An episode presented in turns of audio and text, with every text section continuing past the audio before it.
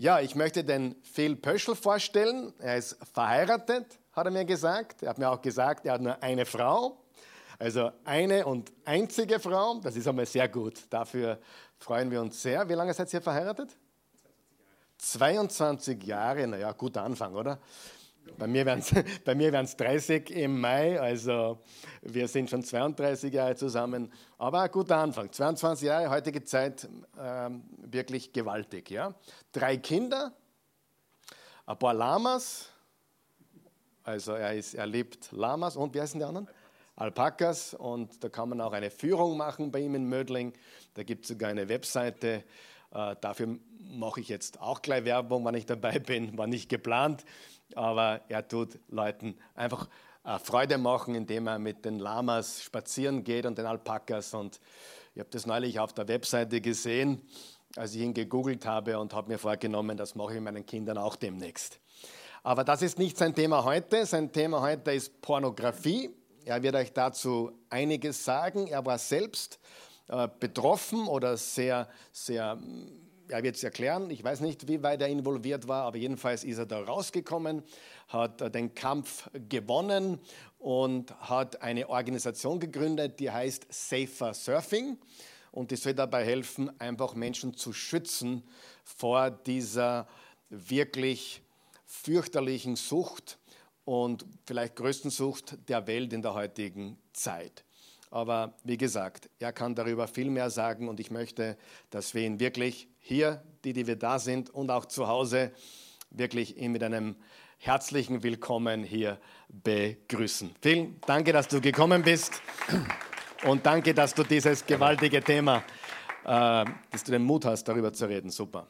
Gerne. Ich muss nur die Brücke schaffen von den Lamas und den Alpakas zu Pornografie. Ich überlege mir was genau. Lamas und Alpakas schauen keine Pornos an. Ich glaube, vielleicht habe ich da eine gute Brücke geschafft. Ich hoffe, das beschäftigt euch nicht die nächste Stunde oder so. Genau.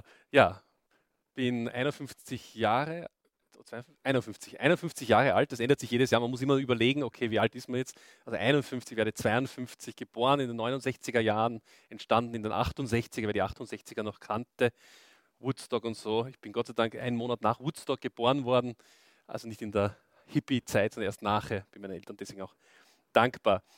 Das Thema heute ist das Porn Kills Love. Und das, davon kann ich ein Lied singen, davon kann auch meine damalige Verlobte ein Lied singen, wie ich sie verletzt habe mit meinem Pornokonsum. Und dazu werde ich ein bisschen was später noch sagen. Aber ich möchte mit etwas beginnen, was positiv und sondern nicht mit Pornografie, sondern mit etwas Wunderschönen sprechen. Und das heißt in der Bibel, und Gott sah alles an, was er gemacht hatte. Und siehe da, es war gut. Gut. War es gut? Oder war es nicht sehr gut? Ja? In meiner Bibelversion steht, es war sehr gut, was Gott gemacht hat. In 1. Mose 1,31 zu stehen. Was war gut? Gleich nächster Punkt. Was war gut? Unsere Sexualität, auch die? Ja, alles war gut. Alles war gut, was er gemacht hat. Es ist kein Fehler, was er gemacht hat. Und ich weiß nicht, was dein Erlebnis, dein persönliches Erlebnis ist zum Thema Sexualität. Ob du vielleicht Missbrauch erlebt hast oder selber Sexualität missbraucht hast, abseits dessen, was eigentlich Sexualität sein soll, das ändert nichts daran, dass Sexualität in der Urform von Gott gemacht was Wunderschönes ist. Wunderschön, da ist nichts Falsches dran. Ja? was wir damit oft machen. Es sind die billigen Kopien von Sexualität. Das kann Pornografie sein, Missbrauch, Affären, was auch immer damit zusammenhängt. Aber es ändert nichts daran, dass das Wunderschöne eigentlich Sexualität ist, in der Ursprungsform. Ja, und ich habe geschrieben, Sexualität, Fragezeichen, ist das auch gut gemacht? Ist es auch, kann Gott ein sehr gut sagen dazu? Ja. Ich glaube, er sagt, ja, Jungs, Mädels, es ist was Schönes, ja, im sicheren Rahmen, ja. Und ein Ja, ich glaube, Gott sagt ein Ja zu uns, sexuelles Wesen und sagen, es passt, hey, es ist was Gutes. Sexualität hat was mit Leben zu tun, oder? Ich hoffe, wir sind uns einig, Sexualität hat mit Leben zu tun. Der Grund, warum wir auch heute alle da sind, oder die Zuschauer zu Hause, ist, dass unsere Eltern es gemacht haben. Uh, ich weiß, das ist der Wahnsinn. Und du möchtest am liebsten sagen, mein Nachbar, ja, oder mein Freund, ja, dessen Eltern tun das. Meine Eltern tun das nicht. Doch, deine Eltern haben es getan. Jetzt wird es noch heftiger, Achtung. Deine Eltern haben Freude dabei gehabt. Ja? Ich sage nicht Spaß, weil Freude ist etwas, was tiefer ist als Spaß. Freude, das ist nochmal schrecklicher. Ich weiß, mir geht es manchmal so, wie ich denke, Echt? Doch, ja. Es ist nichts Falsches dran. Und warum tun wir uns so schwer mit diesem Thema Sexualität, dass unsere Eltern es gemacht haben? Ja? Ganz praktische Dinge, wenn wir aufs Klo gehen, ja? wir gehen klein, wir gehen groß, wir können die Dinge nicht aussprechen. Ja? Das ist schon ein Zeichen, wir, wir tun uns schwer in unserer Gesellschaft. Ja? Das wurscht, ob es im christlichen Kontext ist oder nicht.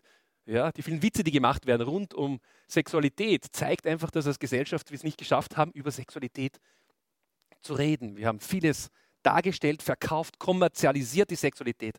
Aber darüber reden, das ist doch eher schwieriger.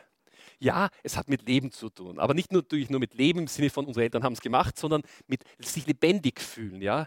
Ich darf das auch mit meiner Frau erleben. Es ist was Wunderschönes. Man fühlt sich lebendig. In der Welt der Pornografie, und darüber werde ich nachher erzählen, über meine eigene Geschichte, war nicht sehr viel Leben da. Ich habe mich leblos teilweise geführt. In der Sexualität, in guten Bahnen, hat mit Leben zu tun. Ja? Sexualität hat mit Freude zu tun. Ja, es hat mit Freude zu tun. Ich habe nicht Spaß geschrieben. Weil Freude ist einfach etwas, was tiefer ist und was, was anhält. Sexualität hat zu tun mit Hoffnung. Ja? Ich habe Hoffnung, dass meine Kinder einen besseren Weg einschlagen, als den Weg, den ich eingeschlagen habe, rund um das Thema Sexualität. Ja, Sexualität hat zu tun mit Kraft. Und damit meine ich jetzt nicht die diversen Positionen der Sexualität, sondern einfach mit Kraft. Damit meine ich Geduld. Geduld, warten können, Spannung aushalten können, die richtigen Blumen kaufen. Nach 18 Jahren, es hat bei mir 18 Jahre gebraucht, dass ich draufgekommen bin, denn meine Frau mag immer Tulpen. Also mit Tulpen, wurscht, wo ich sie kaufe, da kann nie ein Fehler passieren. 18 Jahre, manche sagen Spätzünder, aber das war nicht immer so leicht. Seitdem habe ich eine, wie heißt es, Happy Wife, Happy Life ähm, mit den Tulpen. Sie kriegt nur mehr Tulpen von mir her. Nein, nicht wirklich. Aber, aber ja, Kraft, Liebe zu investieren, Zeit, Komplimente zu sprechen, auch das hat alles mit Sexualität zu tun. Wenn ich als, äh, als Person vielleicht Single derzeit bin, ja, keinen Partner habe, auch du bist ein sexuelles Wesen, ja, und wenn du hier und da ja, Sexualität spürst, Erregung oder so, dann sage ich nur Halleluja, alles okay, du funktio funktionierst. Ich würde mir eher Sorgen machen, wenn man nie was spürt. Ja? Also es ist auch als Single, man ist ein sexuelles Wesen. Die Frage ist, wie gehe ich um mit dem, mit der Sexualität, mit diesem Geschenk Gottes auch an mich. Sexualität hat mit Leben zu tun, mit Freude, mit Hoffnung, aber auch mit Kraft und Geduld. Und Sexualität, wie dieses Wasser, und ich vergleiche das gerne mit diesen Bildern vom Wasser, vom Wildbächen. Ja? Es hat eine unglaubliche Kraft. Sexualität hat eine Kraft. Und Wildbäche, wenn ihr die kennt, haben auch eine unglaubliche Kraft. Aber es ist wunderschönes Wasser, was rein ist, was sehr Schönes drinnen. Ja? Und diese Kraft ja, vom Wasser braucht Grenzen. Und ich hoffe, da sind wir uns einig. Es braucht Grenzen, weil das, was über die Grenzen geht, ja, tut den Menschen nicht gut. Und so ist es auch bei Wildbächen, wenn die über die Grenzen gehen. Ich kann mich erinnern, vor gut 15 Jahren, die Donau am Schwedenplatz, war aber sowas von knapp über der, der, der, Grenze, ja, und dahinter war mein Lieblingseisgeschäft, ja, haben schon Sorgen gemacht, ja. Aber so hoch war das Wasser, ja, U-Bahnen konnten nicht mehr fahren. Ich kann mich erinnern, die U4 konnte nicht fahren, weil das Wasser so hoch war. Und das ist einfach gefährlich. Wenn Wasser nicht in gesunden Bahnen sind, wenn keine Grenzen da sind, ja, dann geht viel kaputt. Und ich glaube, diese Grenzen sind von Gott da, um uns zu schützen und andere Menschen auch zu schützen. Ja.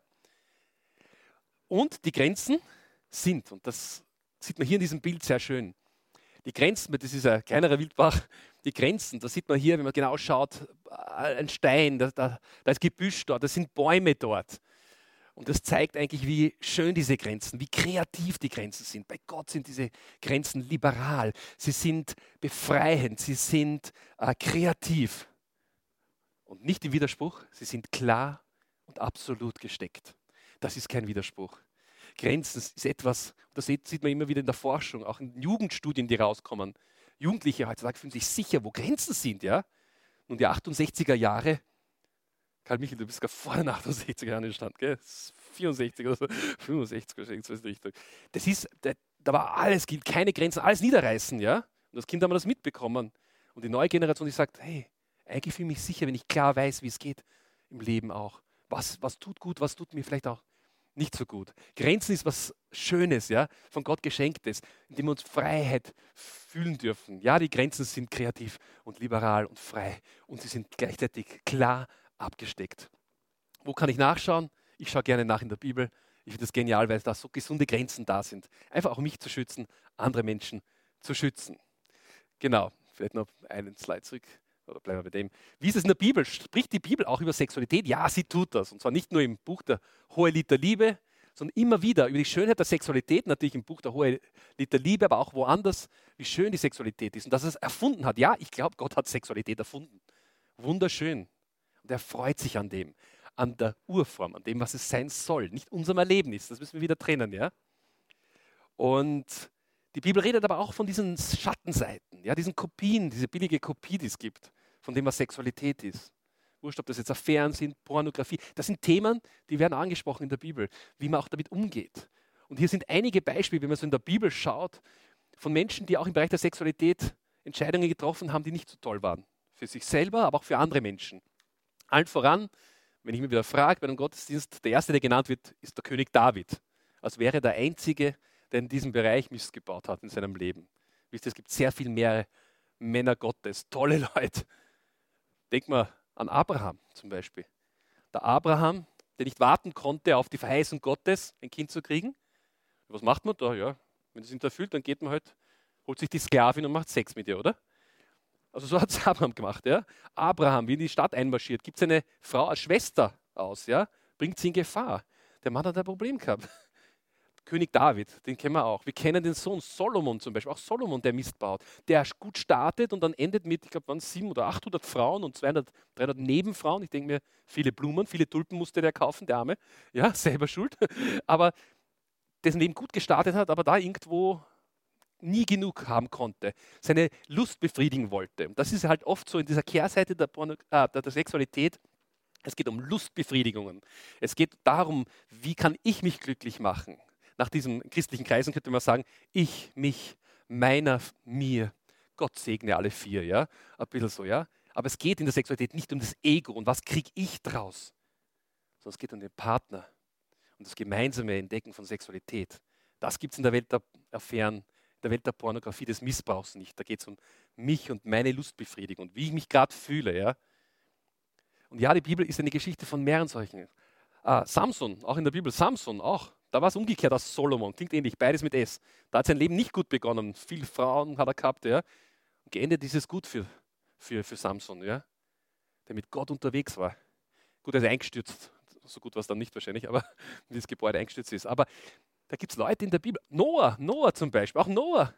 Steht in der Bibel drinnen. Stock besoffen, trinkt, rennt nackt herum und am nächsten Tag macht er seine Kinder zur Sau. Auch das, das sind Dinge, die stehen in der Bibel. Das ist ein Thema und gerne reißen wir diese Themen raus, reden lieber nicht drüber, ja. Aber das ist Teil der Bibel. Eine wahre Geschichte, ja, von Glaubenshelden, tollen Leuten, die Mist gebaut haben. Und gleichzeitig sind diese Geschichten da, um uns Hoffnung zu geben, dass auch wir kein hoffnungsloser Fall sind. König David, allen voran, ist natürlich der bekannteste Fall. Ihr kennt vielleicht die Geschichte, ich gehe nur kurz darauf ein. König David ist König, dessen Haus war wahrscheinlich höher, sein Königspalast höher, seine Flachdächer als die Dächer der anderen Bewohner und der konnte halt schön rüberschauen über die Dächer und sieht halt eines Tages Bathseba nackt baden. Es wird sogar die Regel erwähnt, er hat gerade die Regel gehabt, hat sich gerade gereinigt. So konkret ist die Bibel, das ist erstaunlich, wie konkret die Bibel über sowas redet, auch über die Regel erwähnt. Ja. König David sieht diese Dame und sieht sich baden und denkt sich, die brauche ich, ja. Ich meine, der Mann hat schon vier Frauen gehabt, ja. Also es ist ja nicht so, dass er keine Frauen hat. Na, die möchte ich haben. Ich möchte meine Lust befriedigen, ja. Und wir wissen nicht, was König David in dem Moment gemacht hat. Er war am Dach unterwegs. Sie zu sehen war per se nicht Mist bauen ja? oder Sünde, sagt die Bibel. Ja? Er hat sie gesehen. Aber er hätte Ruhe bewahren sollen in der Situation, sagen sollen, gehört mir nicht. Ich gehe wieder schlafen. Ja? Wir wissen nicht genau, was passiert ist. Ist er wieder raufgegangen? Ist er wieder raufgegangen und ist wieder spazieren gegangen? Gespechtelt hat aber dann irgendwann einmal. Irgendwo die Entscheidung, ich baue Mist und ich diese Frau möchte ich zumindest in meinen Gedanken haben. Aber da er König war, konnte er mal mehr machen. Gesagt, die brauche ich. Ja? Und ihr wisst, wie die Geschichte weitergeht. Sie war ja verheiratet mit dem Uriah, den schickt in den Krieg, de facto lässt ihn umbringen. Ja? Dann ist er so gnädig. Ja? Die Geschichte geht weiter, er ist ja so gnädig und lässt sie trauern, die Bathseba trauern um ihren Mann. Ja? Dabei ist er selber schuld. Ja? Sie haben ein Kind, das Kind stirbt. David merkt, das ist, er hat Mist gebaut. Bathseba trauert, Uriah tot. Die Frucht, würde ich sagen, dieser Sexualität war nicht so gut. Ja? Das ist nicht Sexualität, glaube ich, wie Gott sich das vorstellt. Er hat Mist gebaut.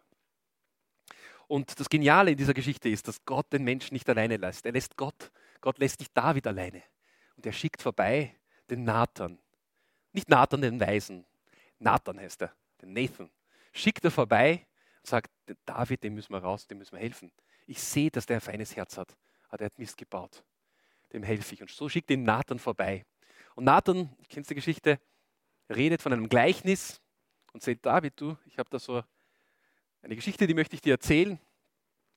Da war mal ein reicher Mann und der hatte viele Schafe und ein armer Mann, der hatte nur ein Schaf.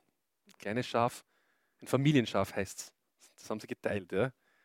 Und da kommt dieser Gast zu Besuch zu dem Reichen. Und was macht der Reiche? Anstatt dass er einer seiner Lämmer nimmt und als Speise zubereitet, nimmt er sich dieses eine Familienschaf, reißt es raus und nimmt sich dieses Schaf und gibt es den Gast. Wie sich diese Familie gefühlt hat, dieser Mann, der arme Mann gefühlt hat, ihm wird das weggenommen, ja, was ihm eigentlich gehört. Eigentlich der Uriah in dieser Weise, ihm wird die Frau weggenommen. Gut, er war tot, konnte nicht mehr trauern. Wie ist das so ein Schaf zu verlieren? Ich, kurzes Beispiel, ja, ich habe selber, ich bin Hirte, ich habe Seit heute haben wir, glaube ich, zwei Schafe mehr. Also ich glaube, wir sind bei zwölf Schafen heute. Zwei gerade abgeholt vor ein paar Stunden. Und ähm, eines Tages fehlt mir ein Schaf. Und zwar das, das am besten wahrscheinlich schmeckt. Ja, fehlt. Und wir waren traurig als Familie. Also wir können mitfühlen für diesen Armen. Warum? Wir haben eh nicht so viele Schafe. Da haben wir vier Schafe gehabt. Warum bedient sich jemand? Das ist mies. Warum? Das hat uns verletzt. Wir haben nur vier und jemand nimmt sich das bestschmeckende Lamm oder, oder Schaf. Ja? Wobei, was ich dazu sagen muss, drei Tage später hat die Polizei angerufen und gesagt, sie haben ein Schaf gefunden. In Kumpelskirchen, das ist ungefähr fünf Kilometer entfernt von, von dort, wo das Gehege war. Also es war auf Suche nach einem Partner. Nur es gibt halt in unserer Gegend kaum Böcke, also gar keine Böcke. Hätte lang suchen müssen, ja. Aber dieses Gefühl eines Armen, mir wird was entnommen, mir wird was gestohlen, ja, was das bedeutet. Und der Reiche, der eh so viel hat, ja. Und ihr wisst, Nathan erzählt diese Geschichte um diesen Vergleich zu machen. Der König hat eh alles. Ja? Nein, er muss den Uriah um seine Frau ja, betrügen, bringt ihn um und nimmt sich das, was ihm nicht gehört. Und Gott schickt Nathan vorbei. Und es heißt, die, Bibelstelle kennt ihr in 2. Samuel 11 bis 2. Da geht, ihm Gott noch, also geht David noch spazieren auf diesem Dach und sieht diese Frau. Die Geschichte geht dann weiter. David, äh, Nathan wird geschickt von Gott zu David und David hört diese Geschichte und was sagt David drauf? großen Zorn gegen diesen Mann, diesen reichen Mann, der diese Schafe praktisch, dieses arme Schaf genommen hat. So wahr der Herr lebt. Der Mann ist ein Kind des Todes, der sowas tut. In gewisser Weise hat er Gericht gesprochen über sich selber, ja, gerade sich selbst verurteilt, ja. Und merkt, ja, was da los ist. Was sagt Nathan zu ihm? Nathan sagt zu David, David, du bist der Mann. Er sagt nicht, du bist der Sünder, du bist der. Nein, er sagt, Nathan, du hast Mist gebaut. Du hast gesündigt. Du hast Mist gebaut. Und David wacht auf wie von einem Albtraum, merkt, was er gemacht hat. Ja. Ich kenne das so gut aus meiner Zeit, wenn ich Mist gebaut habe, Pornos angeschaut, nachher das Erwachen zur Realität, vor allem nächsten Vormittag aufzuwachen. So ein Hangover, das war grauenvoll. Schuldig, schmutzig gefühlt, gemerkt, das ist nicht Sexualität. Diese Frauen tun das nicht gerne. Und ich tue das ja, ich ekel mich vor mich selber praktisch. Ja. David ähnlich merkt, er hat Mist gebaut. Sein Sohn stirbt noch, heißt es. Bathseba ist schwanger geworden auch. Und er stirbt. David trauert, schüttet sich Asche am Kopf und möchte einen neuen Weg angehen. Und das ist die Hoffnung.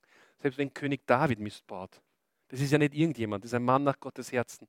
Wie viel Hoffnung das gibt, dass Gott auch diesen Menschen erreichen kann und jeden von uns erreichen kann. Egal, wie es bei uns in unserem Leben aussieht im Bereich der Sexualität, wo wir vielleicht Mist gebaut haben, wo wir aber auch Missbrauch erlebt haben. Da möchte ich aber zu unterscheiden, unterscheiden, ganz wichtig, wo Missbrauch in unser Leben passiert ist, da trifft mich nicht Schuld, sondern da hat jemand anderes sich vergangen an mir. Das ist wichtig. Da hat jemand anderer Mist gebaut. Aber auch da brauchen wir Hilfe. Und müssen wir lernen, Licht in unser Leben hineinzulassen, in diese Dunkelheit. Weil wenn du glaubst, ich schaffe das schon, ja, sehe schon lange her, die Zeit heilt und so Geschichten, das stimmt nicht. Das Ding ist da. Auch da braucht es Heilung und Licht in unser Leben. Das ist die Geschichte rund um David und so geht es auch weiter in anderen Geschichten. Immer wieder auch redet Gott von der Seite, wo Sexualität nicht so schön ist, aber auch über die Schönheit der Sexualität, wie schön das ist. zerstörte Grenzen. Und ihr seht diese Bilder von Überschwemmungen. Das passiert, wenn Wasser über die Grenzen geht. Da ist Zerstörung. Da ist kein Leben mehr da. Da ist Tod. Sexualität hat nichts mit ich, mich, meiner, mir zu tun. Ja? Sexualität ist etwas sehr Persönliches, sehr Verletzliches, das geteilt wird mit einem Partner und nicht mehreren Leuten. In der Bibel heißt es auch, denn der Gerechte fällt siebenmal und steht wieder auf. Wie wichtig ist, wenn man Mist baut. Und das hat David gemacht, bei allem Mist, den er gebaut hat. Er hat Asche über seinen Kopf gegeben als Zeichen. Das war damals, hey, mir tut's leid, ich habe Mist gebaut. Gott vergib mir und ist einen guten Weg gegangen dann. David konnte viel machen. Denkt an die Psalmen, wie viele Psalmen er geschrieben hat. Das ist dieser Mann, der so viel Mist gebaut hat. Ja, es gibt Vergebung bei Gott. Wichtig, wenn du fällst, steh wieder auf, bleib nicht liegen. Und bei allem Mist, das ich gemacht habe im Bereich der Sexualität, den ganzen Pornokonsum, einen Fehler habe ich nicht gemacht und es war liegen geblieben. Ich bin aufgestanden und habe gesagt, ich stehe auf und gehe weiter. Ich möchte da raus aus diesem Mist und wusste, das tut mir nicht gut steh wieder auf, wenn du in deinem Leben was hast, in dem Bereich. Ja? Jetzt muss ich nicht sagen, sagst vielleicht viel, hey, ich, ich habe kein Porno-Problem. Dann fordere ich dich raus, wie geht es dir in deinen eigenen Gedanken? Ja? Sind diese, ist diese Gedankenwelt, diese Drehbücher, die du da schreibst, auch so sauber oder nicht? Oder wäre es nicht gut, auch da ein bisschen herausgefordert zu sein, sagen, hey, da oben, das muss auch sauber werden irgendwo. Wenn Matthäus, wenn man in Matthäus liest, im Evangelium Matthäus, hat geschrieben, da oben, wenn da alles nicht in Ordnung ist, dann hat das auch was auf dein Leben zu, tun, eine Auswirkung. Ja? Und wisst ihr, wie viele Leute, Geschichten, die ich höre, wo Gedanken, Drehbücher geschrieben werden, von Männern, von Frauen, von Affären, Pornografie, was auch immer auch. Und irgendwann geht dieser Switch, dreht sich um und es wird zur Realität. So oft. Nicht immer, aber so oft. Das hat das Potenzial, real zu werden. Das Virtuelle, diese virtuellen Seitensprünge, die dann real werden, zu echten Seitensprüngen. Webseitensprünge werden zu rechten, echten Seitensprünge. Und da ist viel Leid da. Davon kann ich ein Lied singen, davon kann meine Frau ein Lied singen. Ja, dieses Thema, diese falsche Sexualität oder fehlgeleitete Sexualität oder wie auch immer man es benennen möchte, hat einen Einfluss auf Beziehungen, auf Ehen. Ich habe so viele Ehen, die auseinandergebrochen sind aufgrund von dem. Personen auch in Leiterschaft. Familien, die kaputt gehen durch den Egoismus. Nicht immer nur vom Mann übrigens, auch von der Frau. Wir nehmen das viel. Auch Pornografie ist kein reines Männerthema sondern wir leben so viele Frauen, die hier auch kämpfen ja, in diesem Bereich und sei, sei es nur im tagträumerischen Bereich. Eine Sache, die Jugend, unsere junge Generation massiv betrifft, da es in Schulen wirklich konfrontiert sind, massiv mit Pornografie. Jetzt nicht von den Seiten der, El der Lehrer, aber durch Kollegen, die die und Hardcore-Pornos anschauen. Ja, also Umfang, die wir gemacht haben, erleben wir, dass ungefähr die Hälfte der jungen Leute, die Pornos angeschaut haben, und die meisten haben Pornos gesehen, haben, konsumieren Gewaltpornografie. Also unsere Umfragen waren bei 48 Prozent, die Gewaltpornografie, 52 Prozent nicht Gewaltpornografie gesehen haben. Aber die meisten haben bereits Pornografie angeschaut. Die meisten Einladungen hatten wir von Seiten der Volksschulen, weil acht, neunjährige Gewaltpornografie konsumiert haben. Allein hier in der Gegend. Viele Volksschulen, die uns eingeladen haben. Wir werden eingeladen zu helfen. Wie können, wir die, können die Kinder diese Bilder, diese verstörenden Bilder aus ihren Gedanken bekommen? Was heißt Gewaltpornografie? Ich rede hier von Vergewaltigungspornos und so. Und, und, und. Ich gehe jetzt nicht in Details. Ja, diese fehlgeleitete Sexualität macht was kaputt, hat einen Einfluss auf Kirchen, auf die Gesellschaft, auf die Politik. Ist ein Riesengeschäft. Ja.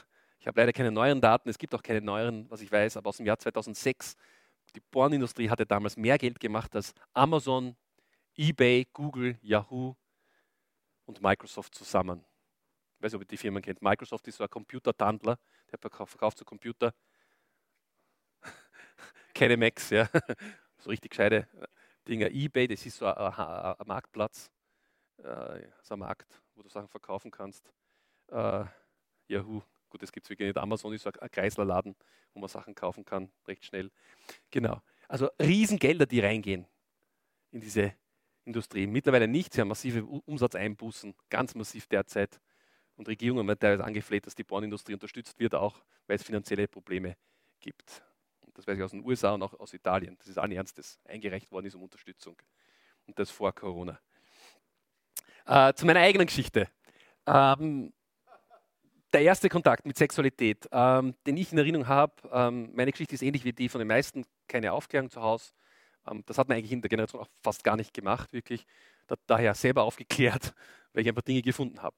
Und ich kann mich erinnern, ich war damals acht oder neun Jahre alt, genau weiß ich nicht, ähm, äh, war ich ähm, im Mauer, ein, das war so ein Wald in, in der Gegend Mauer in Wien und ähm, habe ein Hardcore, also ein Gewaltpornografie-Magazin gefunden. Das war Seltenheit eigentlich damals und das ist herumgelegen. Und als Achtjähriger, Neunjähriger, wenn du so siehst, ja, ein Teil von mir war begeistert, weil diese Welt, da wurde mir eine Welt aufgetan, von der wusste ich nichts. Ja, und ein anderer Teil von mir war abgestoßen.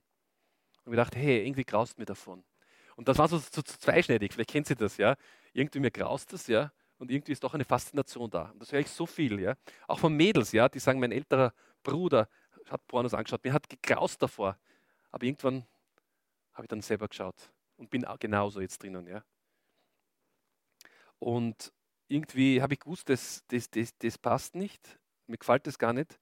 Ich bin übrigens mit einem Team vom ORF, wir haben mit am Drehbuch ähm, am Schauplatz haben wir äh, Aufnahmen gemacht, wir haben mit am Re Drehbuch gearbeitet und mir war wichtig, dass wir wieder dorthin fahren, zu dieser Stelle, wo ich damals zum ersten Mal Pornografie gesehen habe, wie es mir dann gehen wird.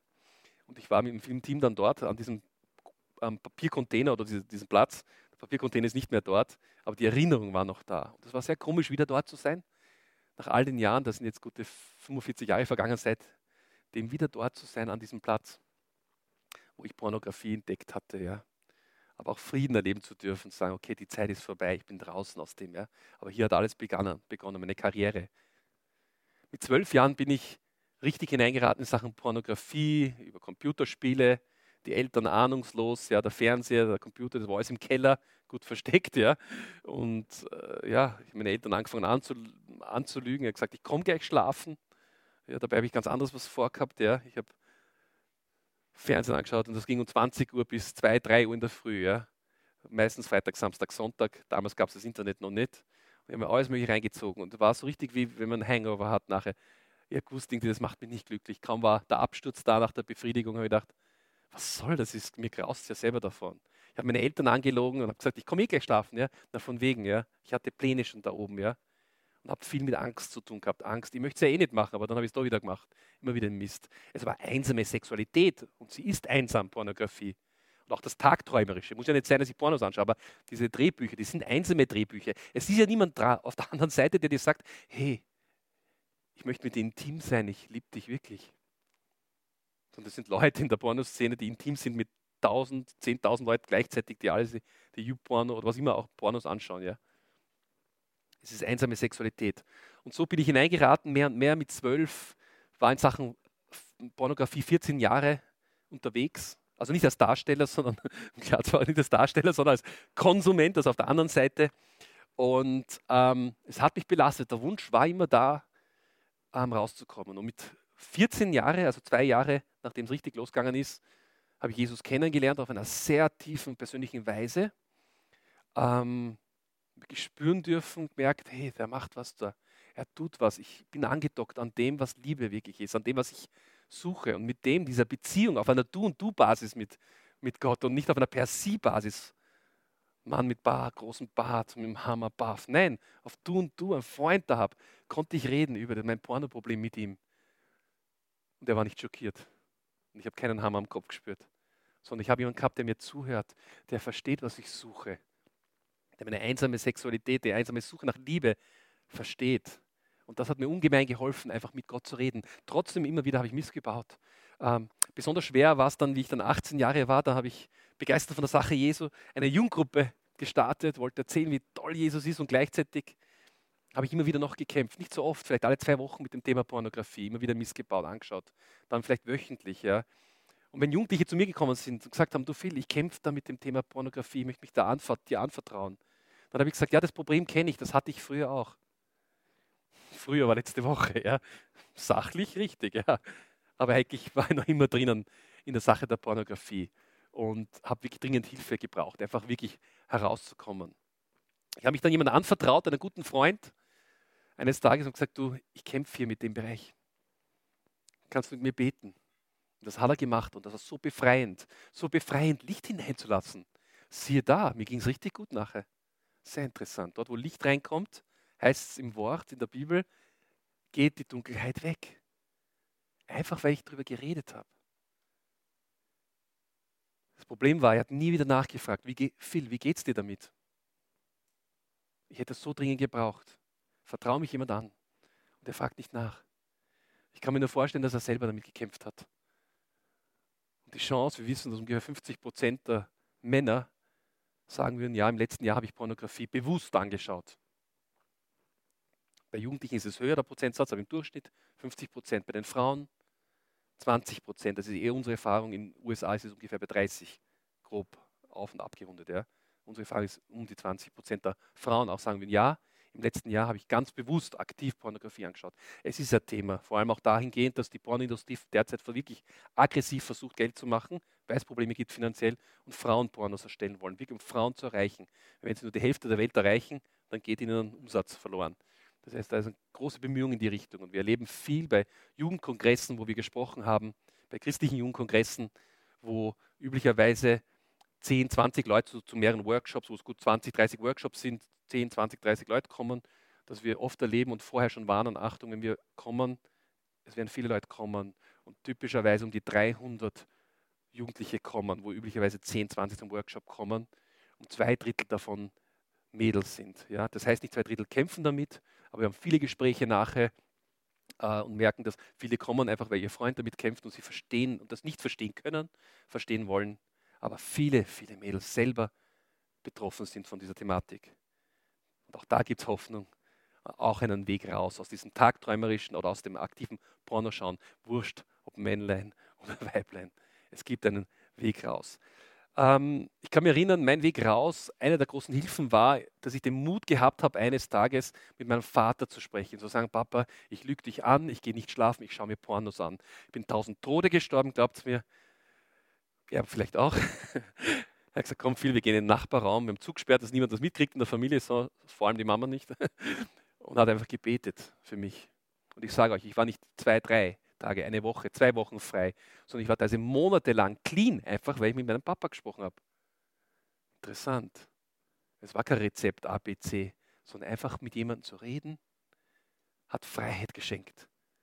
In der Bibel, Jakobus und sonst wo steht immer wieder, wo Licht kommt, geht die Dunkelheit.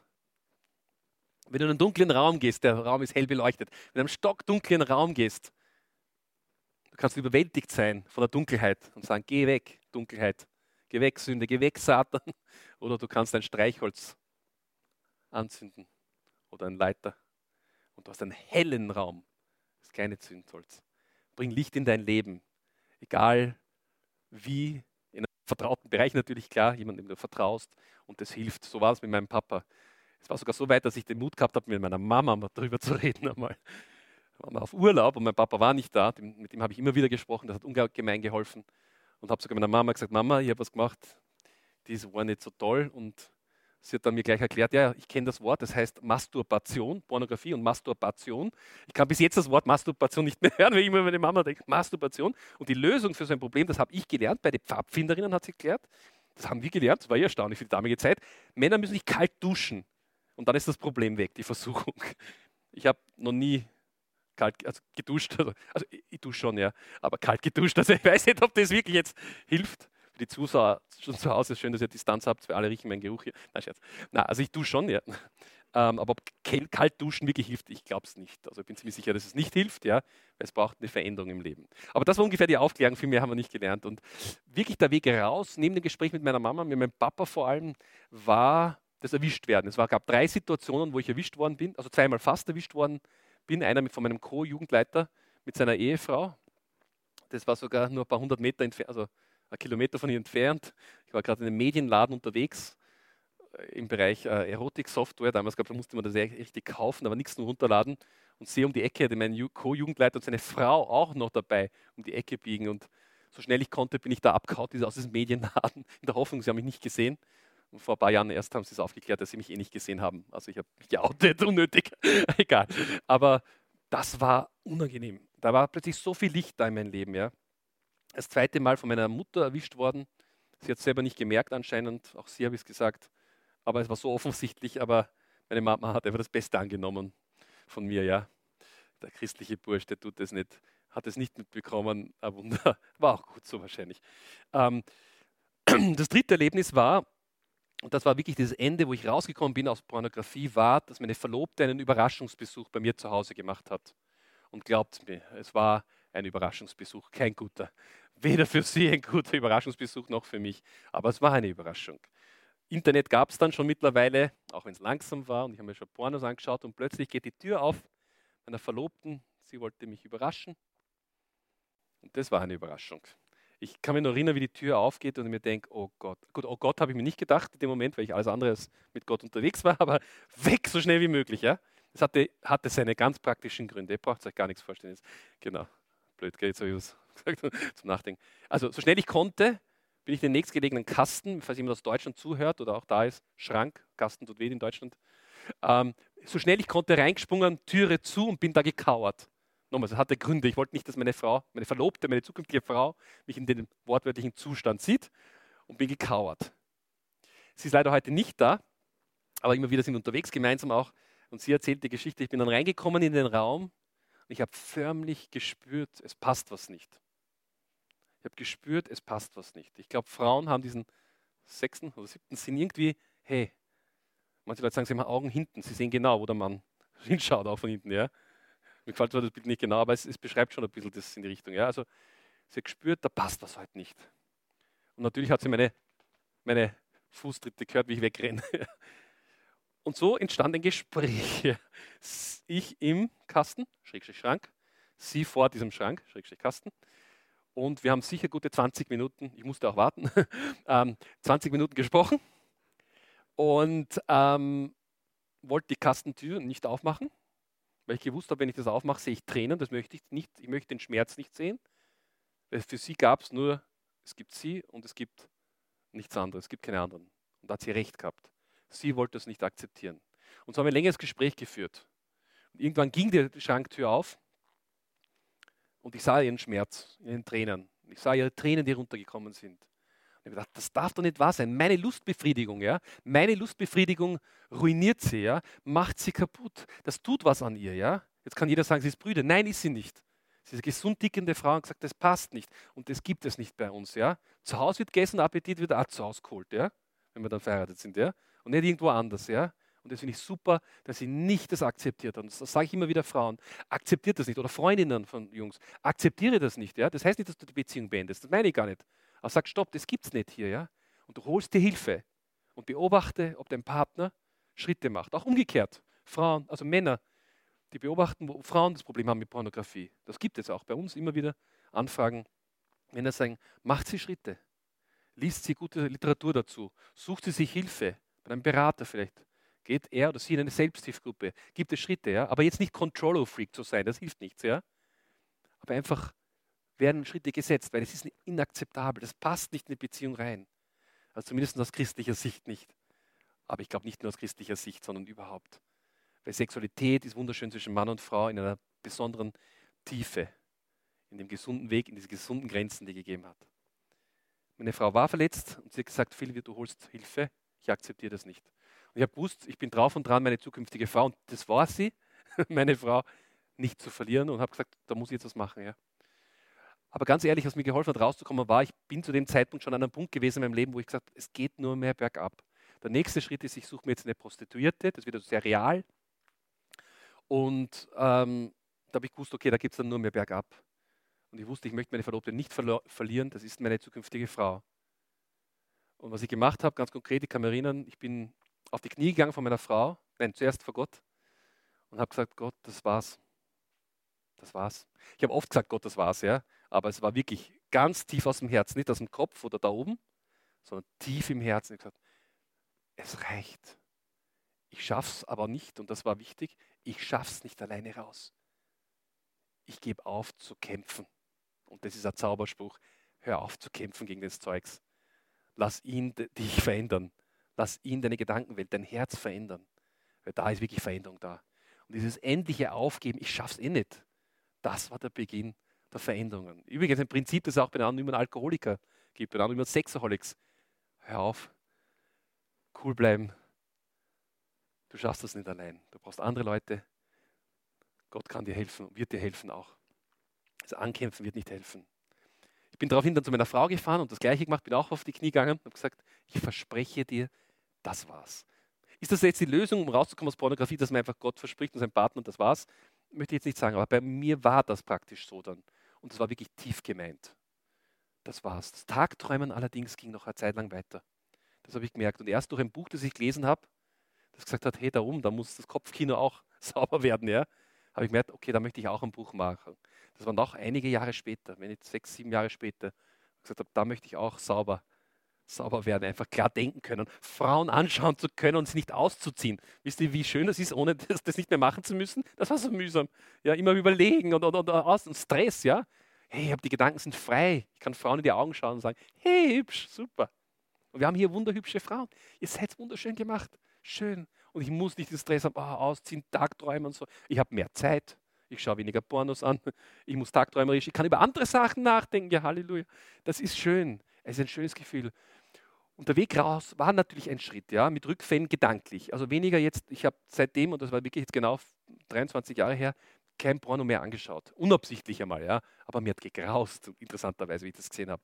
Weil ich das Leid plötzlich gesehen habe in diesen Menschen, die Darsteller sind, ja aber so bewusst nicht mehr. Und ich bin stolz, dass ich sage, wow, 23 Jahre, dass ich so lange frei bin, das ist nicht der Garantie, dass ich immer frei bleibe. Nein, aber ich merke, dass in mir was passiert ist, was Gott gemacht hat, was ganz tiefer, das Veränderung gebracht hat. Ich werde einige Tipps dann nachher auch sagen, was hilft einem raus. Meine Frau hat gesehen, dass ich Schritte unternommen habe. Ähm, einer dieser Schritte war, dass eines Tages ich von Gott irgendwie gemerkt habe, Phil, das muss jetzt bei euch nicht so sein, aber bei mir war das so, dass Gott sagt, Phil, ich möchte, dass du in Outlook all deine Freunde, die du hast, anschreibst und über deine Geschichte erzählst, wie du drinnen warst und wieder rausgekommen bist aus Sachen der Pornografie. Es hat drei Monate gebraucht, bevor ich das gemacht habe. Ja. Gehadert, ja. Und wisst ihr, wie ich es so gemacht habe, was ich an Antworten gekriegt habe, war erstaunlich. So viele Männer, die Mut gehabt haben zu sagen, hey, ich auch, danke für dein, deine Geschichte. Ja. Es hilft mir einfach Licht reinzubringen. Und da war Veränderung da. Ich wurde dann eingeladen Jugendkongresse, überall zu sprechen, nur Porno, Porno, es war nur der Porno viel. ich wollte schon immer mehr gedacht, na, es gibt auch andere Themen, aber gut, war halt dann dort. Aber es war schön, darüber reden zu dürfen. Es gibt eine Freiheit, wisst ihr, das ist wirklich schön, ohne den Porno-Zeugs in den Gedanken zu haben. Meine Frau hat gesehen, dass ich Schritte unternommen habe, indem ich diese E-Mail geschrieben habe. Sie hat gesehen, dass ich Hilfe suche. Wir haben ein altes Ehepaar gehabt, das uns begleitet hat. Wir haben beide ein Paar gefunden, das wirklich steinalt ist und gesagt hat, hey, kommt her, wir reden über das. Sie haben die Karina Goldschatz genannt, sagt Karina, du bist wunderschön. Mich haben sie nicht Goldschatz genannt. Das macht mir in der Therapie übrigens gar nicht. Aber es war gut, weil ich gemerkt habe, stimmt, sie ist ein Goldschatz. Und ich baue Mist da irgendwie, ich beschmeiß, bewerf sie mit Mist. Und mittlerweile sind wir Goldschätze, also wir sind beide Goldschätze. Aber er hat immer wieder angerufen, auch auf Dienstreisen, wo ich unterwegs war, weil das war aber immer heikel, wenn ich viel unterwegs war, international, ähm, in Hotels, da gab es immer Pornos auf und ab, da gab es das Internet noch nicht so. Und ähm, da hat er mich immer wieder angerufen am Abend, weil da war ich ja anfällig dafür, natürlich Pornos anzuschauen. Ich gesagt, komm Phil, wie geht's dir? Schaust gerade Pornos an? Einfach mit dem Humor, ja. Und das tat so gut, ja. Und dann das Arge, was man nie gehört, hat nie jemand in meinem Leben gesagt, Phil, kann ich mit dir beten am Telefon? Und dann habe ich kurz überlegt, ob das technisch überhaupt geht, aber okay, ja, ja. Und der hat einfach gebetet, ja. Hat mir ermutigt, Fotos mitzunehmen, ja auf meinen Laptop, auf dem Fernseher, wenn ich unterwegs war, Dienstreisen raufzukleben, dass ich meine Familie sehe, was Gutes sehe, und nicht alles nackt immer, nur immer nackt, Frischfleisch die ganze Zeit, sondern einfach angezogene Menschen, das ist auch schön sehen zu dürfen. Ja? Und das waren so praktische Schritte, die geholfen haben, rauszukommen.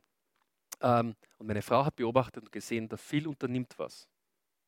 Aber auch sie hat was unternommen, weil sie auch in Begleitung gegangen ist bei der Frau, ja, der älteren Dame, die ihr Wert zugesprochen hat, gesagt, du bist hübsch, Phil hat ein Problem, er braucht Hilfe. Du bist nicht schuld. Es ist nicht deine Sexualität in der Zukunft. Es geht um, er braucht Hilfe, ja. Und du brauchst aber auch Hilfe. Weil du bist verletzt. Und sie war sehr verletzt in dem, was ich tat. Sie ist aus einem nicht kirchlichen Hintergrund kommend, ja. Und dachte, naja, und ist dann gläubig geworden, wie sie 14 war und dachte, ja, christliche Männer tun das doch nicht, oder? Und jetzt lernt sie diesen einen einzigen christlichen Mann, der einzige in der Welt, der ein Pornoproblem hat. Und den soll es heiraten in einem halben Jahr. Und für sie ist die Welt zusammengebrochen. Ja? Sie hat wirklich geglaubt, christliche Männer tun das nicht. An die Mädels gerichtet, 95 Prozent der christlichen Männer haben in ihrem Leben eine Zeit lang Pornografie, also nicht nur christlich, Männer überhaupt, 95 Prozent einmal eine Pornophase gehabt, ganz bewusst angeschaut. Und wie schon gesagt vorher, Hälfte derer, auch der christlichen Männer im letzten Jahr damit gekämpft haben. Aber es gibt Hoffnung, es gibt den Weg raus aus dem ganzen Mist. Sie hat gesehen, dass ich rauskomme, hat gemerkt, dass ich Schritte setze und dass sie dir Hoffnung gegeben. Denn vorher, ja, es war ein Unfall, den ich gebaut habe, aber sie sind Beifahrer gesessen, gesessen Beifahrersitz, und ihr wisst, ist das ein gefährlicher Sitz. Auch sie war verletzt. Was man oft tut, ist, man versucht einander nur zu helfen, bleibt unser Geheimnis, ja. Aber ich konnte ihr nicht wirklich helfen und sie konnte auch nicht geholfen werden, weil ich habe ja gerade gesagt, du schaust nicht hübsch aus, ich brauche Pornofrauen. Das sitzt tief bei ihr, ja. Und dadurch, dass wir beide Hilfe bekommen haben, beide in unterschiedlichen Schwerkrank Schwerpunktkrankenhäusern behandelt worden sind, so kann man es beschreiben, nach diesem schweren Unfall, war Hilfe da. So sehr, dass wir jetzt einen Verein gegründet haben gemeinsam zu diesem Thema, ja. Und ich jetzt mittlerweile auch sehr viele Rechenschaftspartner habe. Was hilft einem, wenn jemand kämpft mit dem, mit dem Pornokonsum oder, oder, oder Affärengedanken oder, oder, oder pornografische Gedanken? Was hilft einem raus und was hat mir geholfen? Was mir nicht geholfen ist, das habe ich schon gesagt, sind diese klassischen dran äh, kämpfen, dagegen kämpfen. Das hilft gar nicht. Hier ein paar Punkte. Äh, einerseits sich auseinanderzusetzen mit seiner eigenen sexuellen Geschichte, sagt man. Man sagt im professionellen Bereich äh, sexuellen Lerngeschichte. Ähm, was habe ich selber rund um Thema Sexualität erlebt in meinem Leben? Was sind so die Bausteine gewesen, dass ich zu dem geworden bin, der ich jetzt bin? Ja? Wo gab es Missbrauch in meinem Leben? Ich meine jetzt nicht sexuellen Missbrauch in dem Sinne, sondern Kleinigkeiten, die passiert sind. Dinge, die mir gesagt worden ist. Ich bin nackt erwischt worden oder was auch immer. Was war es in deinem Leben? Was ist dann in der jetzigen Situation auch eine Situation, wo der Nährboden günstig ist? Nicht im Positiven, sondern negativ. Ja? Der Nährboden günstig ist, dass du Mist baust. Klassiker sind, ich bin müde, ich habe Hunger, Einsamkeit ein großes Thema. In meinem Leben muss ich aufpassen, muss auch jetzt noch Stress, wenn ich Stress habe.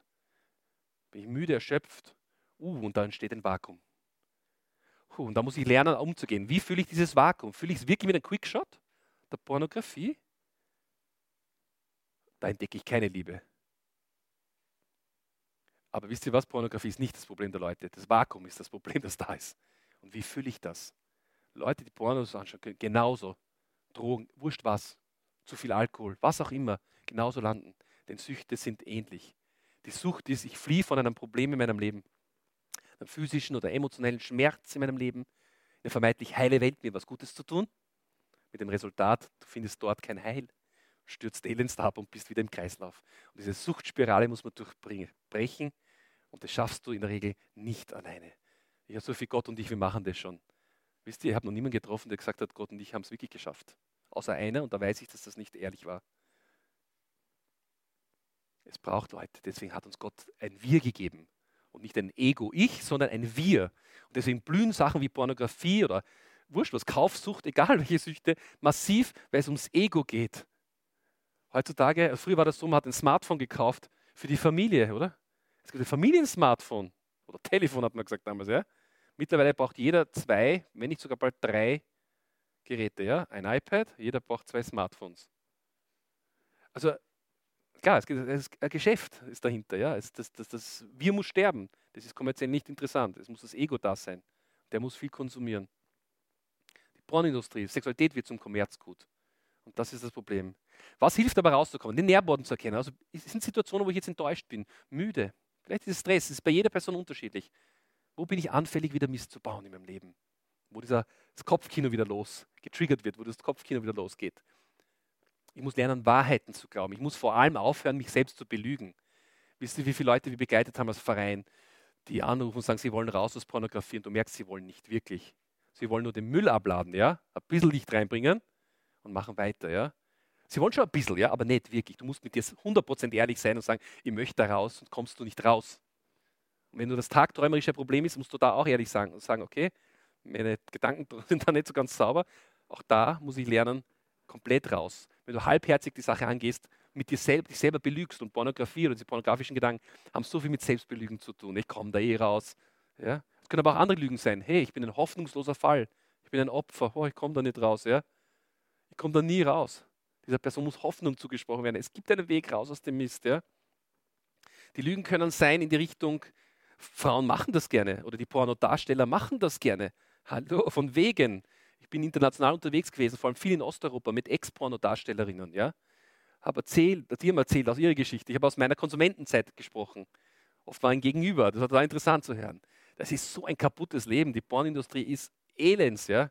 Niemand wünscht sich das für sein Kind und deswegen auch die Männer gerichtet. Wenn du eine Tochter hast, das wünschst du dir nicht, dass deine Tochter in einem Porno landet. Nicht alle, aber ein hoher Prozentsatz unter Drogen oder Alkohol, um das irgendwie auszuhalten.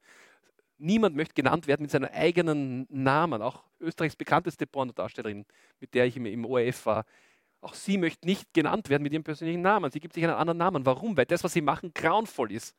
Das ist nicht, weil sie einen Künstlernamen haben wollen. Sie graust vor sich selber. Und am besten einen anderen Namen zu haben.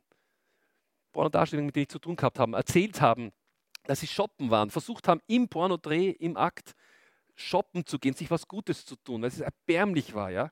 Die Ängste, die Ängste, die sie gehabt haben, an HIV zu erkranken. Ja? Am Pornoset Kondome Fremdwort, nicht gewünscht. Ja? Das Licht reflektiert, das braucht man nicht. Ja?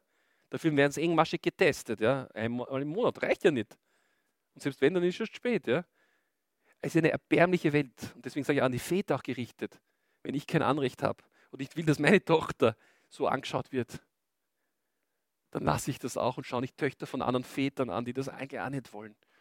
Und vice versa. Also es geht auch um, um die andere Seite, die Pornodarsteller.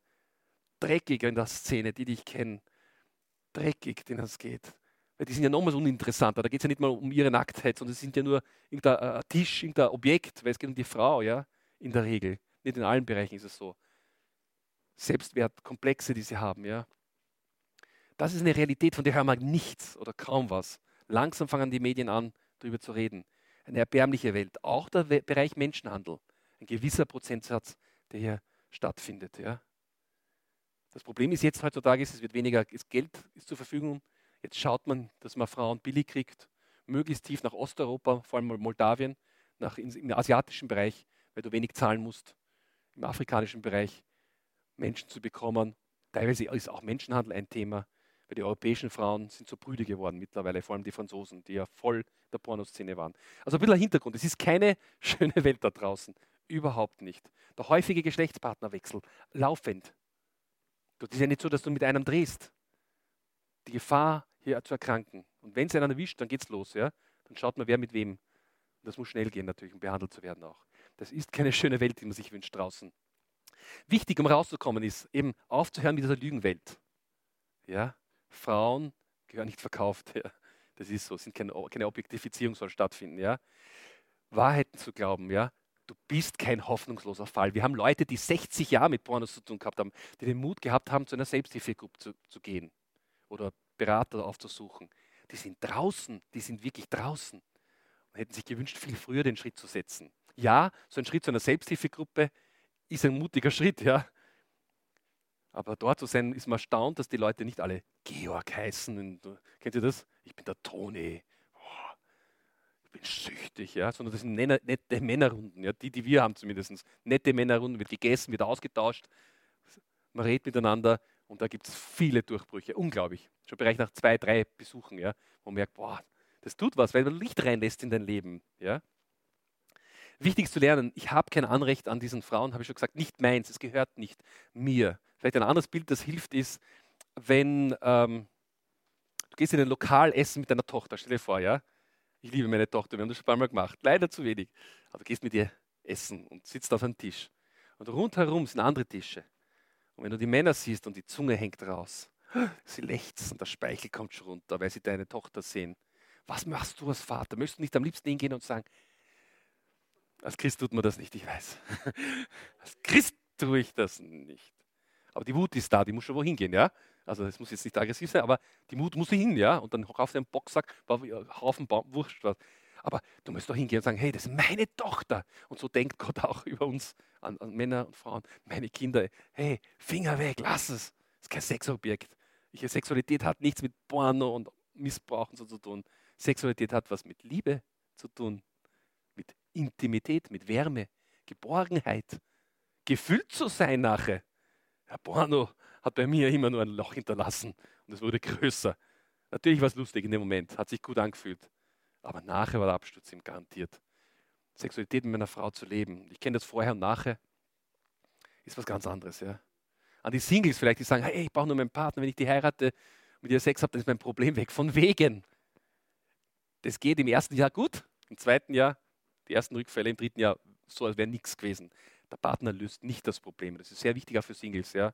Single-Mädels oder Jungs. Wenn ich nur einen Partner habe, dann ist das Problem weg. Ist nicht so. Dafür können wir ein Lied singen auch. Es braucht Veränderung.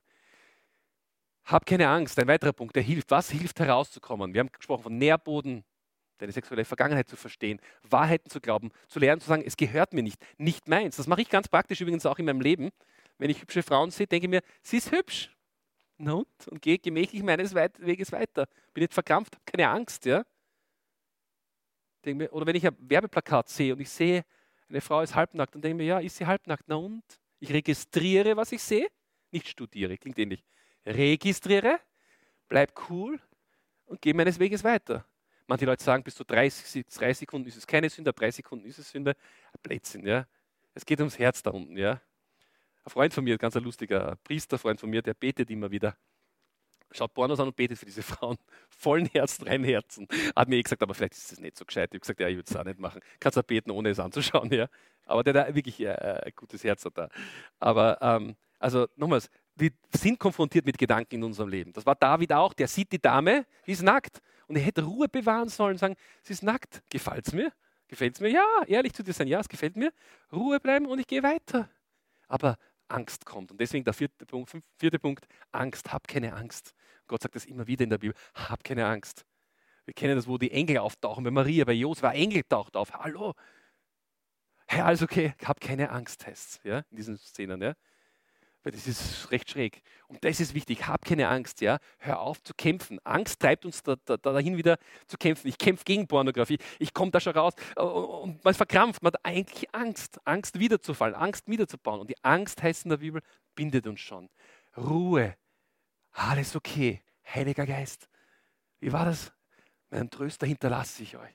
Mein Frieden. Den Heiligen Geist hat Jesus gelassen da. Hey, alles okay. Ruhe. Wenn du versucht wirst, alles okay. Be bewahr Ruhe. Fang nicht an zu kämpfen, ja. Lass ihn den Kampf machen, ja. Ruhe. Alles okay. Und das ist das Problem immer wieder mit Sünde. Ja. Man wird unruhig, man ängstlich, man wird erinnert an seine Vergangenheit. Wir wissen eh, wer das macht, ja. Nein, bewahre Ruhe. Es ist alles okay. Seinen Heiligen Geist, seinen Tröster hat er hinterlassen. Seinen Frieden hinterlässt uns und in den Frieden, das ist wichtig, mit Versuchungen umzugehen, Frieden zu haben. Was anderes ist, wenn ich sexuell erregt bin, vielleicht zweimal die Woche, vielleicht dreimal, manche nur alle zwei Wochen, manche vielleicht nur einmal im Monat. Das ist nicht Versuchung. Wenn du erregt bist, dann denke ich mir, Halleluja, ich funktioniere. Und wenn du Single bist, dann sage ich, hey, sage ich auch Priestern immer wieder, ja. Ich, ich, bin in der Ausbildung von Priestern in Österreich, also alle Priester müssen de facto eine Ausbildung von uns bekommen. Und ich sage auch, wenn du sexuell erregt bist, Halleluja, es funktioniert, ja. Dass ich es dann nicht auslebe, ist was anderes, ja. Dass sie, im Fall von Priestern, das für Gott geben, ist eine andere Sache. Ja? Ihre Sexualität und zelibatär sein, ist ihre Entscheidung. Ja? Aber auch im Leben des Singles, ja, ja, Ruhe bewahren, alles okay. Ja, ich lebe die Sexualität nicht, aber ich funktioniere. Es ist alles okay. Ja? Und es kommt die Zeit, oder möge die Zeit kommen, wo man es auch leben kann. Wo es aber nicht immer der Fall ist auch, das muss ich sagen. Und es ist nicht leicht als Single, überhaupt keine Frage. Hab keine Angst. Hab keine Angst, wenn was da ist. Stay cool habe ich geschrieben, hat auch mit dem zu tun. Ruhe bewahren, wenn die Versuchung kommt. Ruhe bewahren. Auch zu verstehen, es ist kein Gnadenprogramm. A, B, C und du bist frei von Pornografie. Lerne mit dem Vakuum auch umzugehen. Ja? Was, wie kann ich mein, mein Herz füllen? Ja? Versöhnt zu werden mit deiner Sexualität, das werde ich jetzt gleich als letztes noch sagen, darauf gehe ich ein und dann schließe ich auch. Deinen PC zu schützen, dein Smartphone zu schützen. Heutzutage gibt es gute Software, ja? wo du deine Computer gescheit ähm, schützen kannst. Du kannst auf unsere Website gehen, die heißt Love is More, also die Liebe ist mehr, loveismore.org, wir blenden es ein am Ende. Da gibt es Tipps, was kann man da machen. Es gibt Möglichkeiten, aber nur einen Schutz auf dein Smartphone zu installieren und zu sagen, hey, mein Problem ist weg, ist ein Blödsinn. Ja? Es braucht Veränderung, aber unterstützend, als Krücke, warum nicht? Rechenschaft, ganz wichtig. Hol dir Hilfe. Hol dir Hilfe, bleib nicht da rein, allein. Hol dir jemand rein, der da ist für dich. Äh, und der letzte Punkt, auf den möchte ich noch eingehen, ähm, ist das Thema versöhnt werden mit deiner Sexualität. Was meine ich damit? Es hat ein bisschen zu tun mit dem, zurückzuschauen in die Vergangenheit. Was hast du erlebt in deinem Leben im Bereich der Sexualität? Wo ist was schiefgelaufen? Wo war Missbrauch da? Missbrauch muss, muss nicht der große sexuelle Missbrauch sein. Es kann sein, jemand, der gesagt hat, du bist voll Porno, dir als Mädel gesagt hat, du bist, du bist Porno. Was heißt das? In Deutschland ist das sehr verbreitet, weniger hier in Österreich. Du bist hübsch, ja? Oder es ist Porno, ja, mit dir. Es ist leiwand, es ist super mit dir, ja? Also man weiß schon, auf welchen Websites die Leute unterwegs sind, wenn sie so reden, ja? Hey, das ist kein Kompliment, das macht was mit dir, sexuelles Wesen, ja? Meine beiden Erlebnisse, die ich gehabt habe, und damit möchte ich dann schließen, auch die Website euch kurz einblenden, waren kein Riesenmissbrauch, aber es war etwas, es war ein sexueller Baustein im Leben, wo was kaputt gegangen ist. Da war ich damals, glaub, sechs Jahre, ungefähr sechs, sieben Jahre, bin mit der besten Freundin ähm, schwimmen gegangen mit ihrer Familie und die waren halt etwas liberaler, freizügiger und haben sich in der Familienkabine, wo ich drinnen war, die Eltern nackt ausgezogen. Und glaubt mir, als siebenjähriger Junge oder sechsjähriger Junge wollte ich das sicher nicht sehen. Nackte Eltern meiner Freundin. Dabei war sie nicht zu Ende, sondern hat sie meine Freundin ausgezogen, war nackt. Im Schambereich hat es noch einen Ausschlag gehabt, anscheinend. Mich das verstört. War toll, dass ich überhaupt mit einem Mädel im Alter von sechs schwimmen war. Ich meine, viele Jungs sagen, Mädels gibt es nicht. Es gibt nur die Mama, die Oma. Ja, das war bei, unseren Jungs teilweise so. Aber ich war schon immer ein Schwimmer mit einem Mädel. Ja? Und dann sehe ich sie nackt vor mir. Genötigt, das zu sehen. Ich wollte das nicht. Und das geht weiter und ich habe mich nackt ausziehen müssen vor ihnen allen, vor meiner Freundin nackt ausziehen müssen, vor den Eltern. Die haben das nicht böse gemeint, das war nicht der Missbrauch, aber ich bin in eine Situation gebracht worden, das war ein sexueller Baustein, der kaputt gegangen ist in meinem Leben. Neben positiven Erlebnissen, die ich auch gehabt habe. Dann die Entdeckung natürlich von Pornografie auch mit acht. Das sind Bausteine und dann wundert es dich überhaupt nicht mit den sensiblen Zeiten in deinem Leben, der Nährboden, von dem ich gesprochen habe, Sex, äh, äh Stress, Einsamkeit und so weiter, ist der Nährboden offen für Mist. Ja das Vakuum zu füllen. Die zweite äh, Situation war eine Situation, wo, und das war wirklich sehr nah hier, das war in Vösendorf, das war hier in der Ortschaft, Vösendorf, wo ich die Idee hatte mal, wo ich Miss Pornografie, Sexualität missbraucht habe, wo ich dachte, ich möchte jetzt in Realität ähm, Frauen nackt sehen. Wo geht man da hin?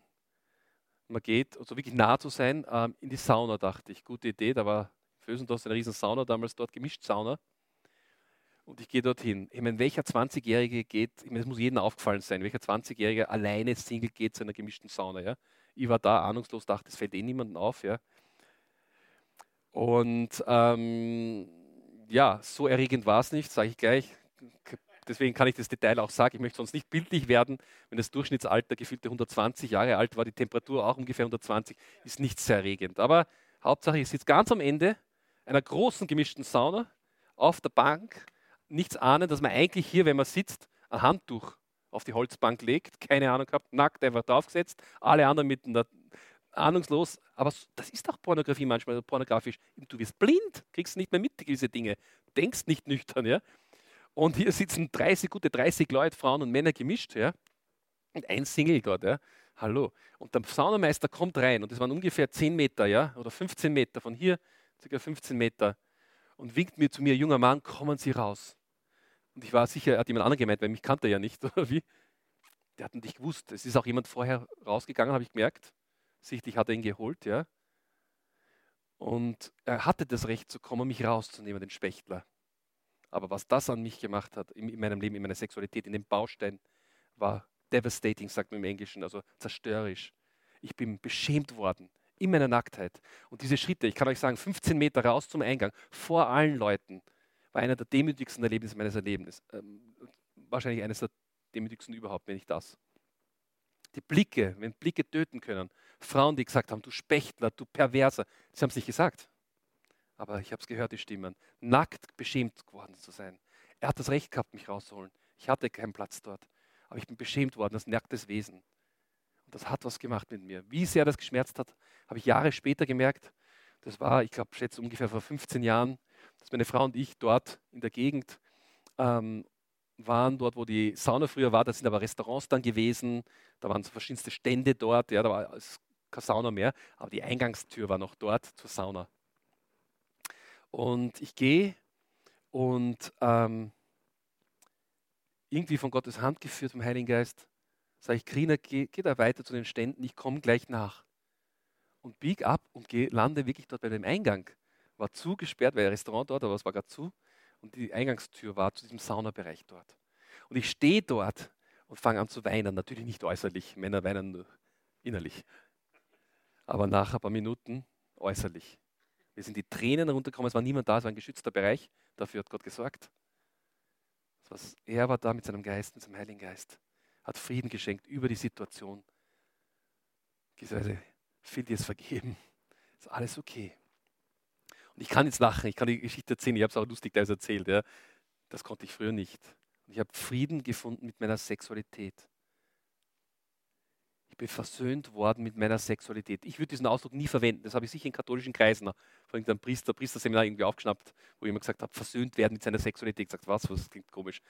Der Freikirchen höre ich so nicht. Aber ich weiß, was er meint. Versöhnt werden heißt, mit mir selber Frieden zu schließen. Versöhnt zu werden mit dem Mist, was ich gebaut habe dort. War das so schlimm? Vielleicht nein, aber es hat was, es war etwas für mich, das heftig war, ja. Und da Frieden zu finden.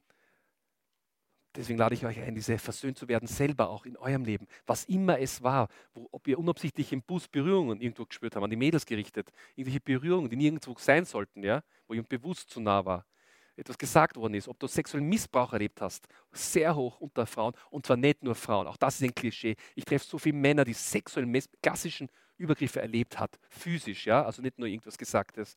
Unglaublich viele Männer, die glauben, sie sind die einzigen. Leute, das ist ein Männerthema auch, wie für Frauen Pornografie ein Thema ist, ja.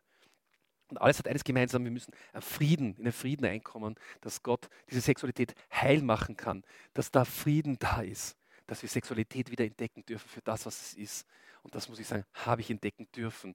Es ist aber sowas von anders, die Sexualität mit meiner Frau, als irgendwie mit Pornografie. Ich merke, was das für eine billige Kopie war.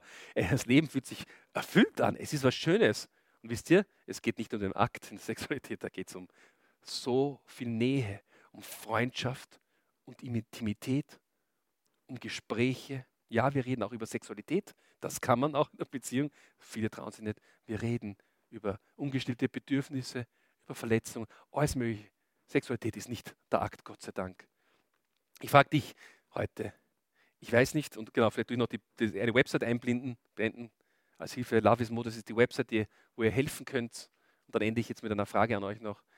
Da seht ihr auch einen Online-Kurs, wo ich selber aus meinem Leben erzähle, meine Frau ein bisschen was erzählt, wie es ihr ergangen ist.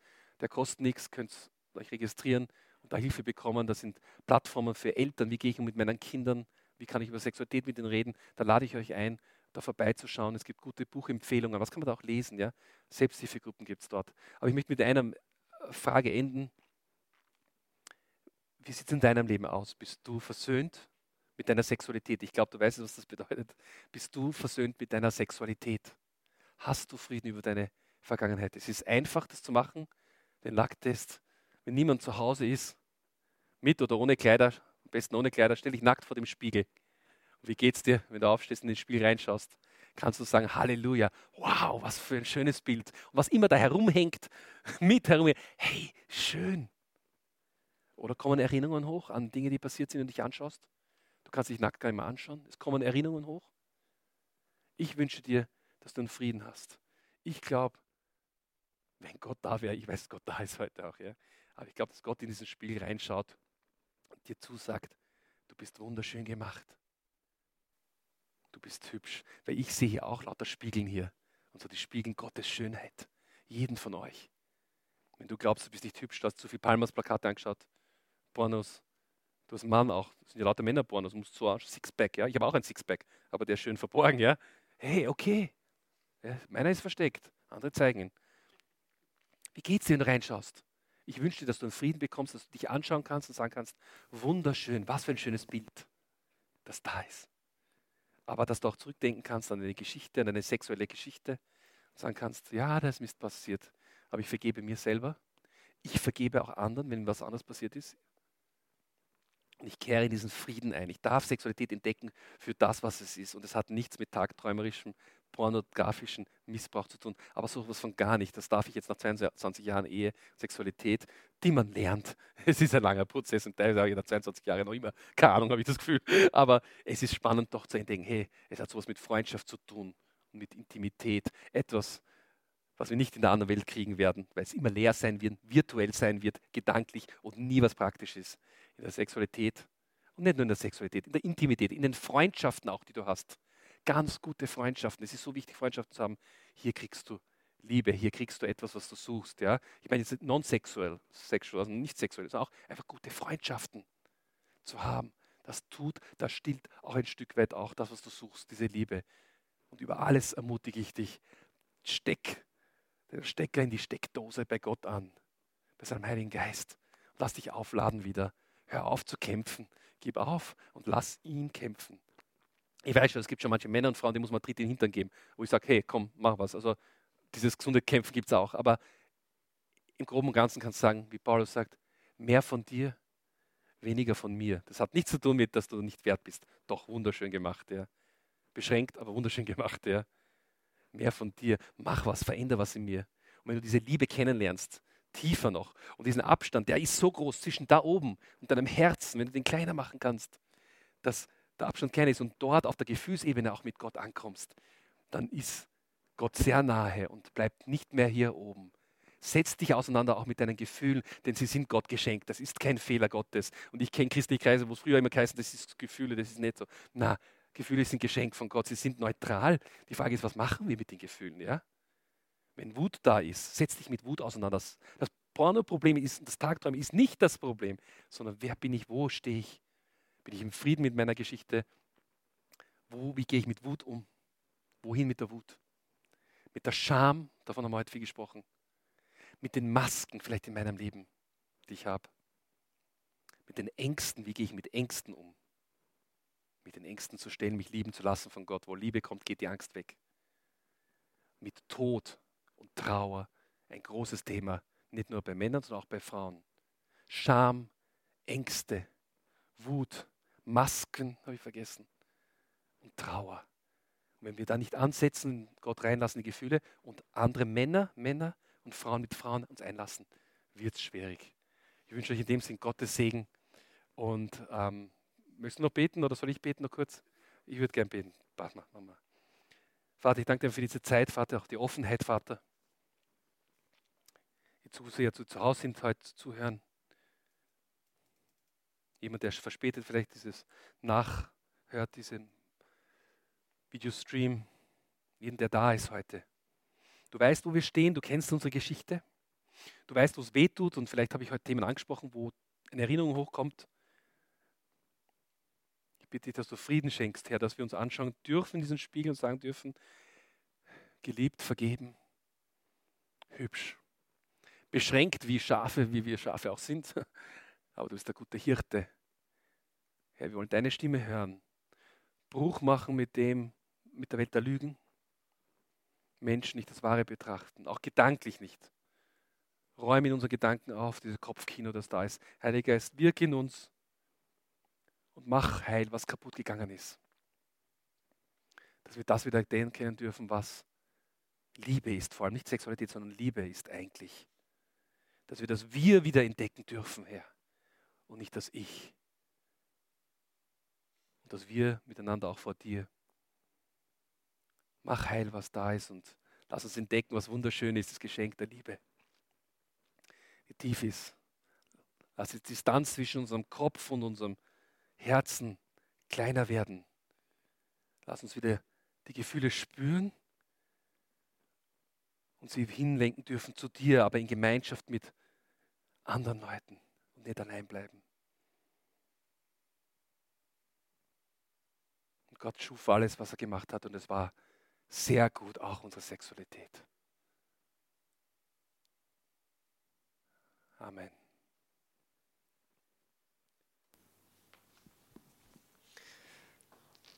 Danke, Phil. Danke, lieber Phil, für diese authentische Ausführung. Gewaltig, was wir da gehört haben heute. Ja, Gott ist gut. Jesus macht uns frei. Und äh,